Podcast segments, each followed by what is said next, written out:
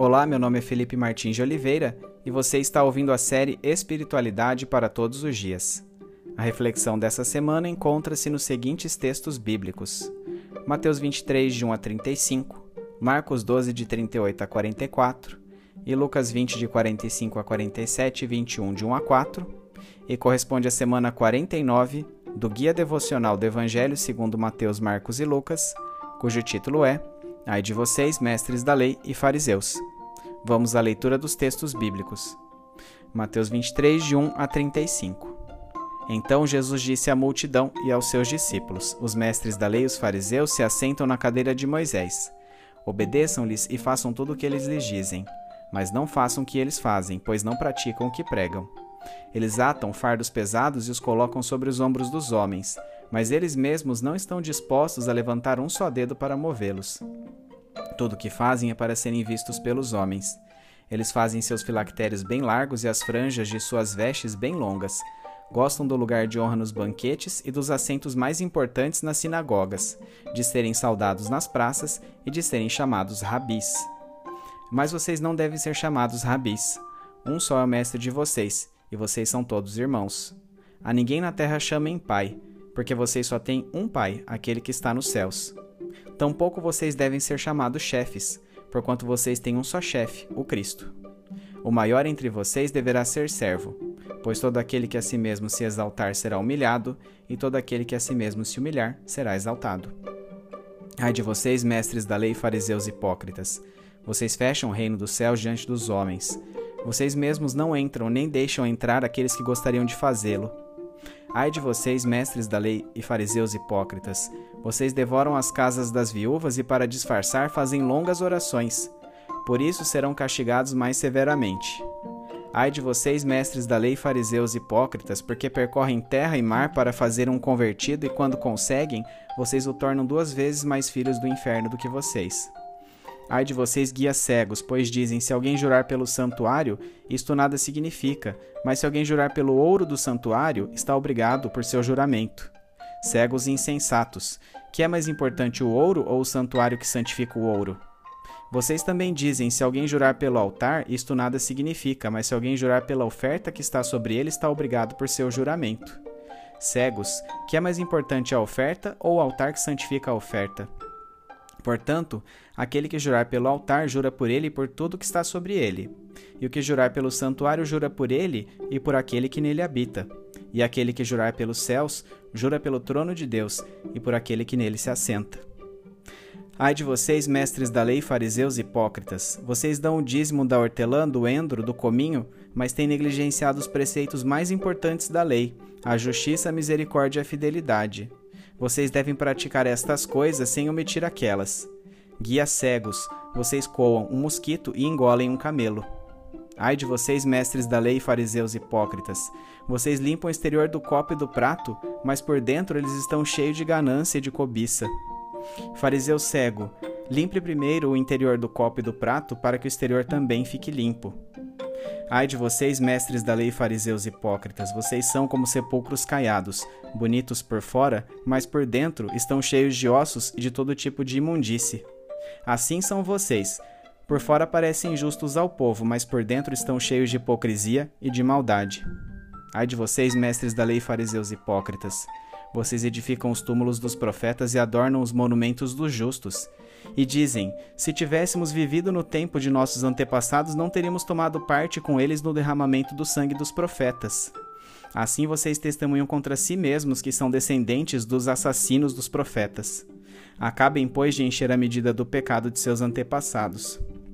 Serpentes, raça de víboras, como vocês escaparão da condenação ao inferno? Por isso eu lhes estou enviando profetas, sábios e mestres. A uns vocês matarão e crucificarão, a outros açoitarão nas sinagogas de vocês e perseguirão de cidade em cidade. E assim sobre vocês recairá todo o sangue justo derramado na terra, desde o sangue do justo Abel até o sangue de Zacarias, filho de Baraquias, a quem vocês assassinaram entre o santuário e o altar.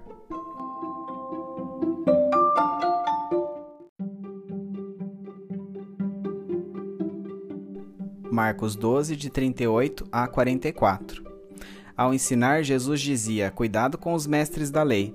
Eles fazem questão de andar com roupas especiais, de receber saudações nas praças e de ocupar os lugares mais importantes nas sinagogas e os lugares de honra nos banquetes. Eles devoram as casas das viúvas e, para disfarçar, fazem longas orações.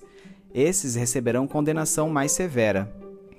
Jesus sentou-se em frente ao lugar onde eram colocadas as contribuições e observava a multidão colocando dinheiro nas caixas de ofertas. Muitos ricos lançavam ali grandes quantidades. Então uma viúva pobre chegou-se e colocou duas pequeninas moedas de cobre de muito pouco valor. Chamando a si os seus discípulos, Jesus declarou: Afirmo-lhes que esta viúva pobre colocou na caixa de ofertas mais do que todos os outros. Todos deram do que lhe sobrava, mas ela, da sua pobreza, deu tudo o que possuía para viver. Lucas 20, de 45 a 47 e 21, de 1 a 4. Estando todo o povo a ouvi-lo, Jesus disse aos seus discípulos: Cuidado com os mestres da lei. Eles fazem questão de andar com roupas especiais e gostam muito de receber saudações nas praças e de ocupar os lugares mais importantes nas sinagogas e os lugares de honra nos banquetes. Eles devoram as casas das viúvas e, para disfarçar, fazem longas orações. Esses homens serão punidos com maior rigor. Jesus olhou e viu os ricos colocando suas contribuições nas caixas de ofertas. Viu também uma viúva pobre colocar duas pequeninas moedas de cobre. E disse: Afirmo-lhes que esta viúva pobre colocou mais do que todos os outros. Todos esses deram do que lhe sobrava, mas ela, da sua pobreza, deu tudo o que possuía para viver.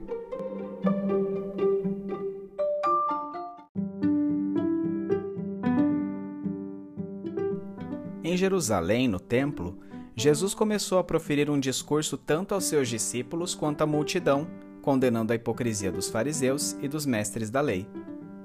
O mote desta fala encontra-se em Mateus 23, de 2 a 4.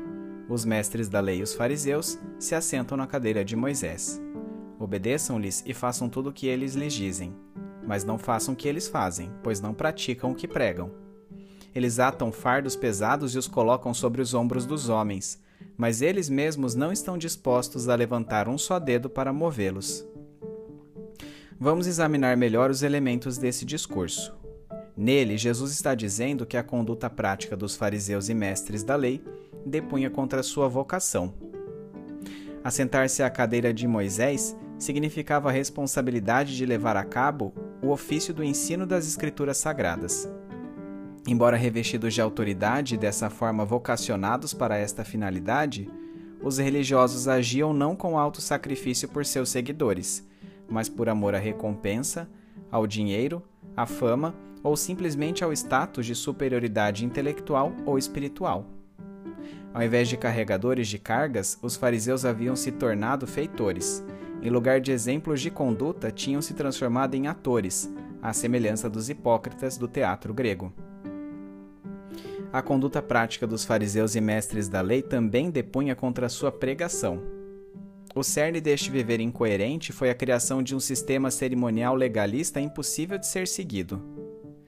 Por causa da infidelidade passada do povo de Israel para com Deus, que levara às dominações pelos impérios babilônico, persa, greco-macedônico e romano, os fariseus entendiam que era preciso remover toda dúvida quanto à interpretação prática da Torá para que fossem livres do castigo de serem dominados por outros povos.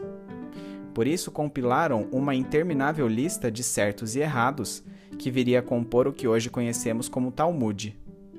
Entretanto, ao invés de refletirem um real zelo pela Torá, os fariseus manipulavam-na para enquadrá-la nas prescrições do Talmud, o qual, por isso, foi designado por Jesus como tradição e glória de homens.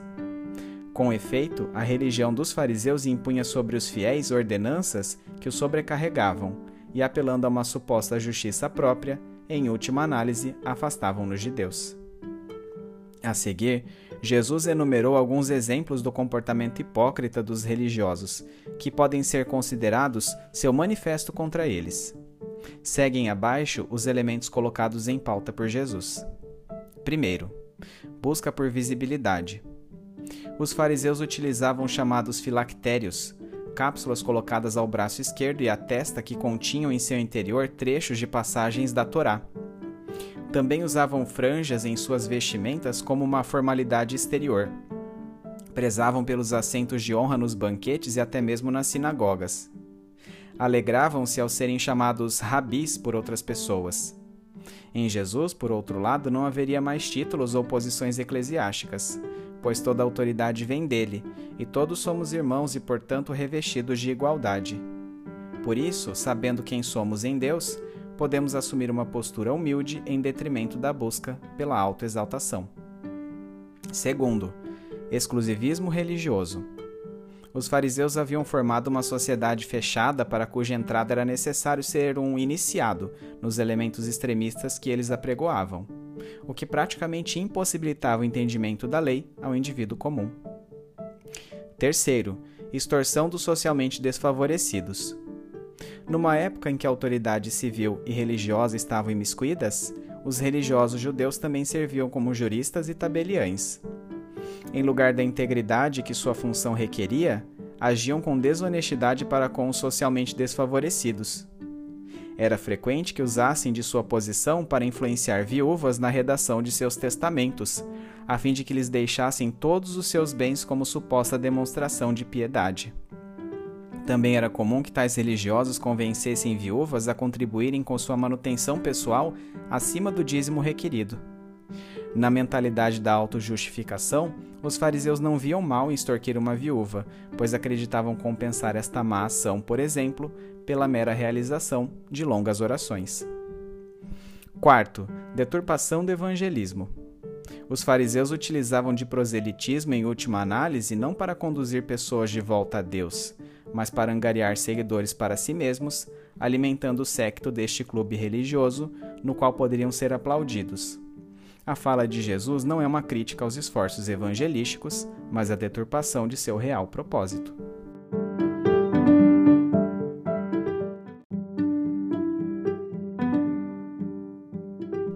Quinto elemento apontado por Jesus em seu manifesto contra os fariseus e mestres da lei: endosso à desonestidade.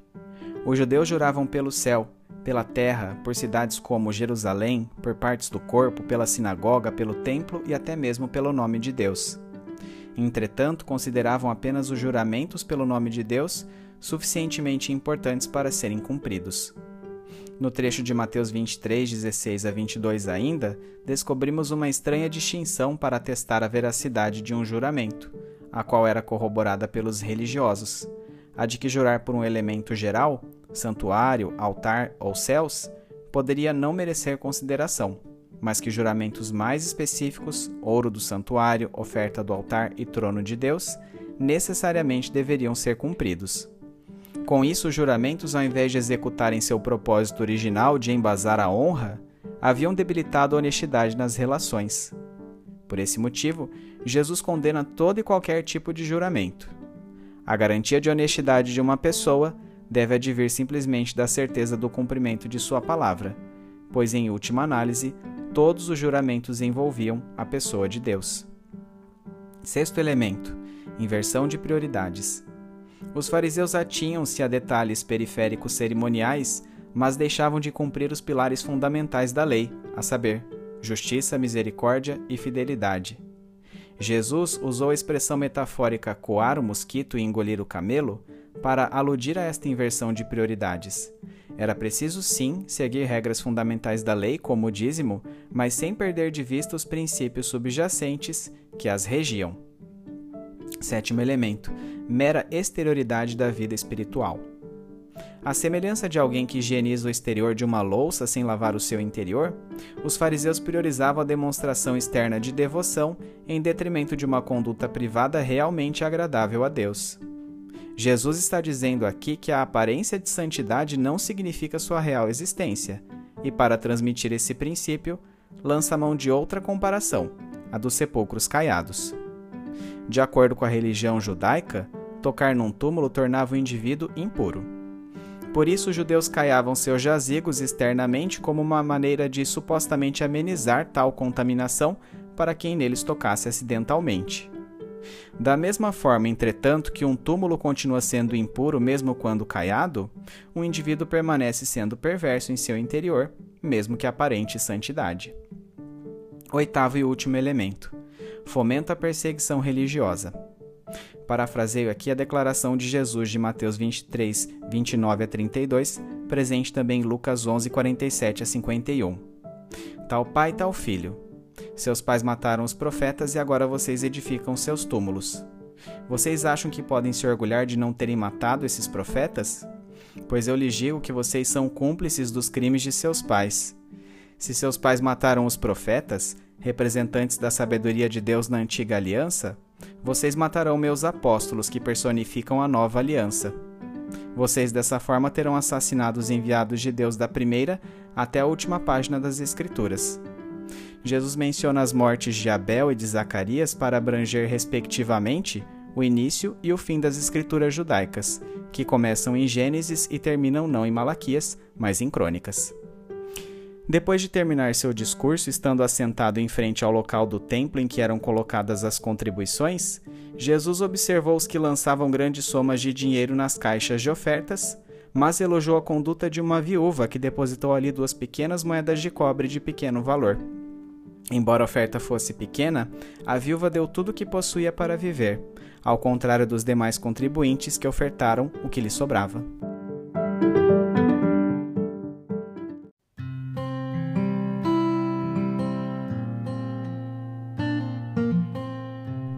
Aplicação prática.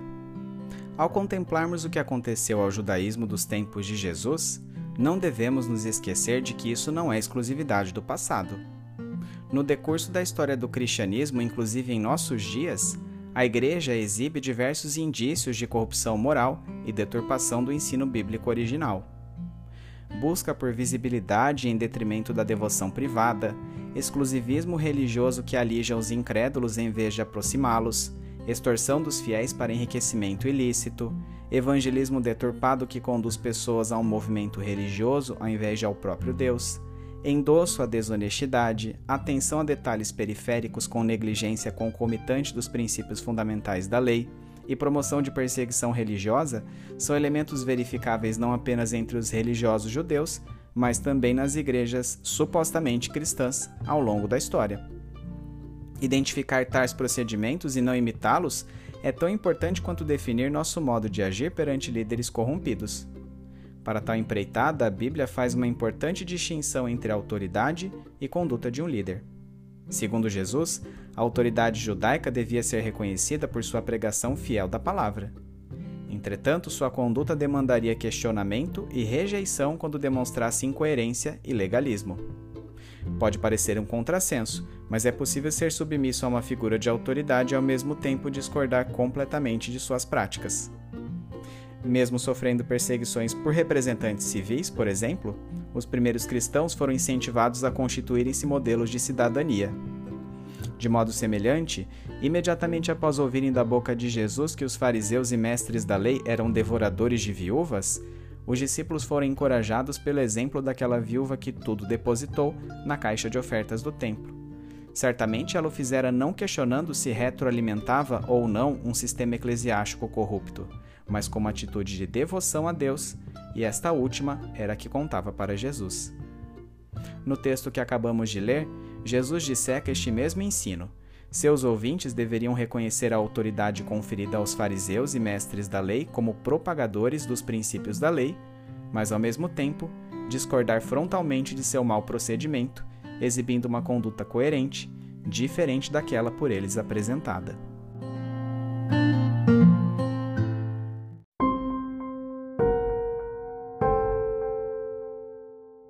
Trazendo da mente para o coração.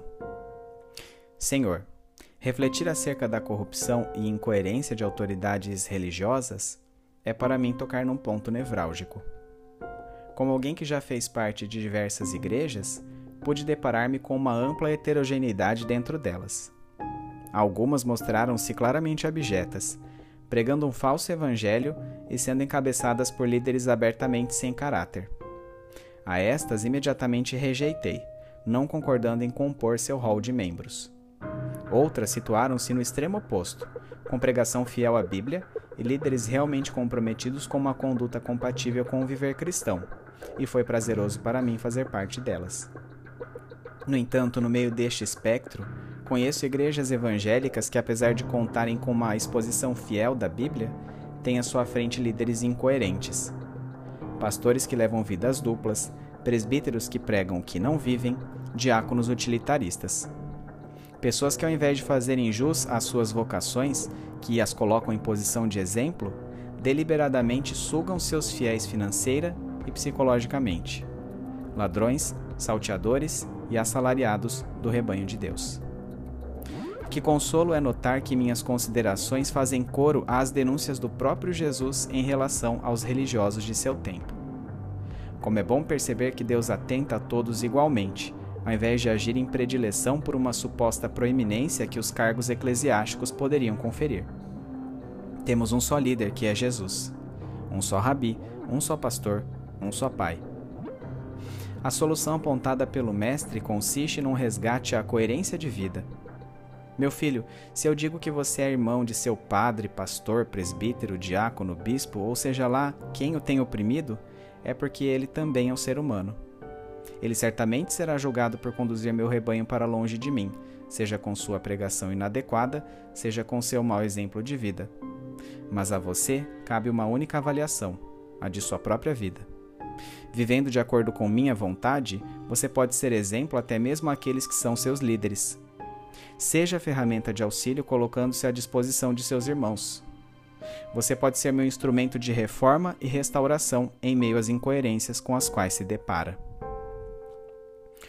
Senhor, perdoe-me quando meu coração se gloria porque estou livre de corrupções escancaradas como as que Jesus apontou em relação aos fariseus.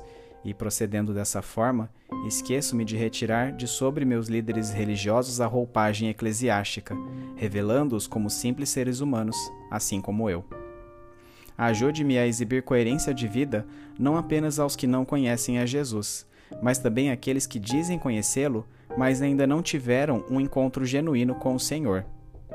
Que dessa forma eu seja uma contracultura não somente no mundo, mas também dentro da Igreja, contribuindo para a sua edificação através da unidade da fé. Que eu tenha consciência de que por trás das incoerências e inconsistências dos religiosos com os quais me deparo, existe uma luta que é espiritual, por meio da qual o diabo pretende destruir este projeto chamado Igreja.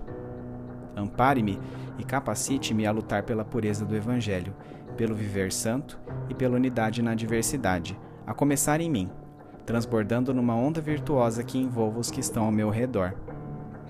Faça de mim, cristão comum, exemplo de conduta e amparo aos mais fracos na fé. Torne-me uma crise, instrumento de inspiração e mudança aos líderes corrompidos. Que o Senhor providencie crentes genuínos, mais experientes e de procedimento verdadeiro que possam fortalecer-me nessa caminhada. Ajude-me a fazer tudo isso, contudo, sem omissão. Conceda-me sabedoria e pureza de princípios por meio do agir de seu Santo Espírito em mim, caso a caso. É por resiliência, coerência e discernimento em todas essas situações que oro, em nome de Jesus. Amém.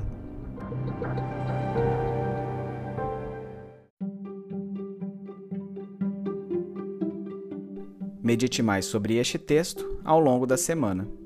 Domingo, leia os textos de Mateus 23, de 1 a 35, Marcos 12, de 38 a 44 e Lucas 20, de 45 a 47 e 21, de 1 a 4, bem como os comentários sobre eles.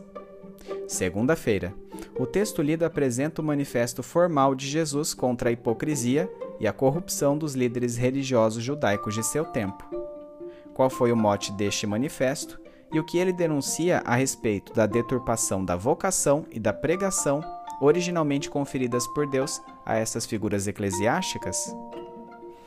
Nos próximos três dias, relembre quais foram os elementos que Jesus censurou na conduta dos líderes religiosos no que concerne a terça-feira, busca por visibilidade, exclusivismo religioso e mera exterioridade da vida espiritual. Quarta-feira, extorsão dos socialmente desfavorecidos e endosso à desonestidade. Quinta-feira, deturpação do evangelismo, inversão de prioridades e fomento à perseguição religiosa. Sexta-feira. Que elementos em sua vida correspondem a práticas religiosas hipócritas exibidas pelos fariseus e mestres da lei? E se você está isento dessas práticas, como pode sabiamente conciliar submissão a uma autoridade religiosa corrupta com a fidelidade de seu modo de vida ao que Deus preconiza? Sábado, quais as implicações práticas dos textos de Mateus 23, de 1 a 35, Marcos 12, de 38 a 44 e Lucas 20, 45 a 47 e 21, de 1 a 4, para a sua vida?